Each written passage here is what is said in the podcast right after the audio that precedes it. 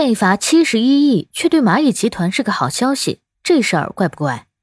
先赞后听，比个爱心。你好，欢迎收听播客节目《热点情报局》，我是主播小苹果，人称相亲界的一朵奇葩，嗯嗯，一股清流。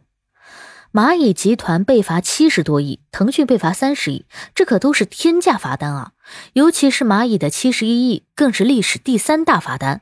放在以往，市场肯定大震荡。可是也在同一天，阿里的股价突然开始暴涨，直接大涨了百分之六，这是过去两年都不曾出现的事儿。为啥会这样呢？因为这是一件天大的好事儿。二零二零年 IPO 被叫停之后呢，蚂蚁集团开启了漫长的整改之路。当时估值曾大缩水三千五百亿美元，约两点五万亿人民币。可是到现在呢，整改原因全给你们找到了，都在这七十一亿的罚单里面了。原因一是侵害消费者合法权益，简单来说就是在支付宝上的广告不合理，泄露用户信息以及部分产品解释不到位。原因二呢是违规参与银行、保险机构业务活动，包括违规参与保险代理、银行理财产品、互联网存款产品等等。这个简单来说啊，就是蚂蚁没有保险牌照，却去卖了保险产品，而且有些产品啊像极了非法集资，最典型的就是相互保。符合条件的成员加入之后呢，如果遭遇重大疾病，可申请获得三十万元或者十万元的互助金，费用由所有成员分担，共担大病风险。这明摆着像是众筹啊，搞不好还是非法集资，却叫保险的保，是不是骗人呢？后来啊，改为了宝贝的宝，玩文字游戏，但风险还是在呀。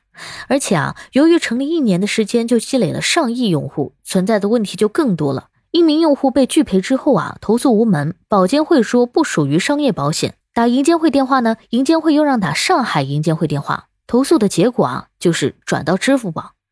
规则上，相互保啥也不是，而它也代表了蚂蚁快速发展的过程当中呢，干了很多规则还没有定好的事儿。因此啊，监管只能继续管着不撒手。现在这一罚全在罚单里了，意味着对蚂蚁集团持续两三年的监管结束了。也意味着蚂蚁啊解决了所有的问题，也能将此前所有的事情一笔勾销了。从此啊可以毫无历史包袱的向前走。而更重要的是呢，蚂蚁暂停的上市可以重新启动了。那么两点五万亿人民币又有机会回来了。与此同时啊，微信支付那边也一起罚了三十亿，意味着啥？